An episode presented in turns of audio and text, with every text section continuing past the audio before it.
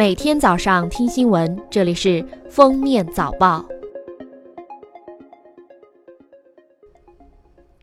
十三日，教育部举行新闻发布会，介绍，目前随迁子女百分之八十进入公办学校就读，另有百分之七点五享受政府购买民办学校学位服务，并全部纳入生均公用经费和两免一补补助范围。两者之和已经接近义务教育阶段学生在公办学校就读比例，盲、聋、培智三类儿童义务教育入学率已达到百分之九十。十三日下午，国新办举行新闻发布会，国务院扶贫办主任刘永富在会上表示。预计到今年底，我国现行标准下农村贫困人口将减少百分之八十五以上，贫困村将退出百分之八十左右，贫困县脱贫摘帽百分之五十以上。记者从有关部门获悉，加拿大公民迈克尔因涉嫌从事危害中国国家安全的活动，于二零一八年十二月十日。被辽宁省丹东市国家安全局依法审查。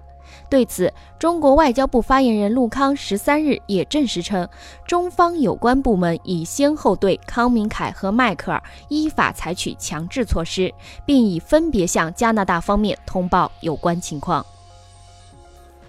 新一轮成品油调价窗口将于十二月十四日二十四时开启，如果没有意外的话，预计对应下调幅度约。一百元每吨。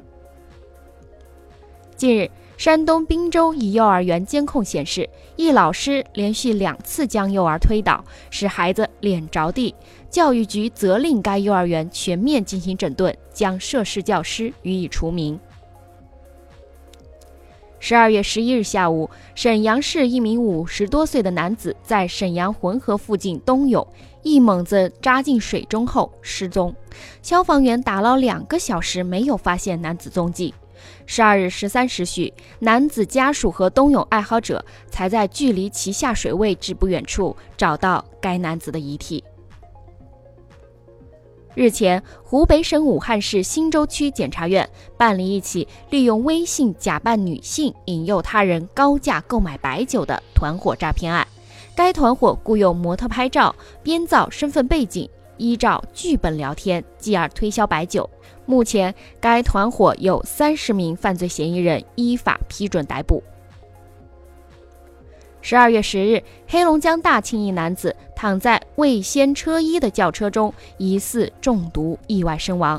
民警调查发现，疑似因棉车衣没有卸下来，导致尾气不易排出，车内累积大量一氧化碳，致男子中毒身亡。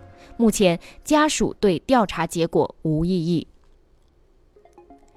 十二月二日，福建一辆非法载客的三轮车撞倒一位老人后，竟将老人运到一个偏僻的小路后遗弃，然后逃离了现场。随后，老人独自一人步行走出小路。两个多小时后，群众报警，老人被送往医院。最终，老人因错过了救助时机，经抢救无效死亡。据广电总局十一月全国拍摄制作电视剧备案公示，王家卫经典银幕之作《东邪西毒》将被拍成七十二集电视剧，已于十一月开机。去年元旦，武汉退休职工陈某在游泳时突发疾病，送医数日后不幸去世。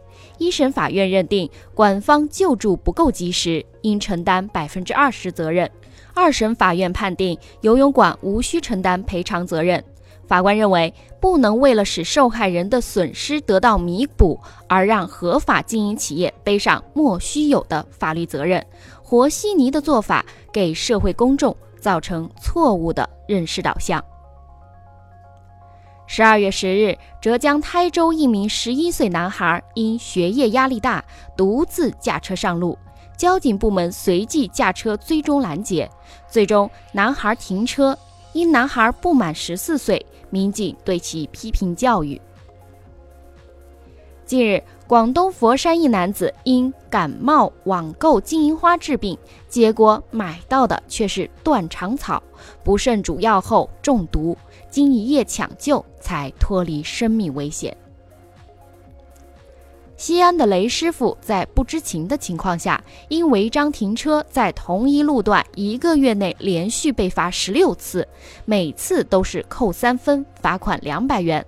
但交警并没有贴条提醒他。律师表示，交警只是拍照就对其进行处罚，违反了法定程序。雷师傅将交警告上法庭。目前，法院一审判雷师傅胜诉。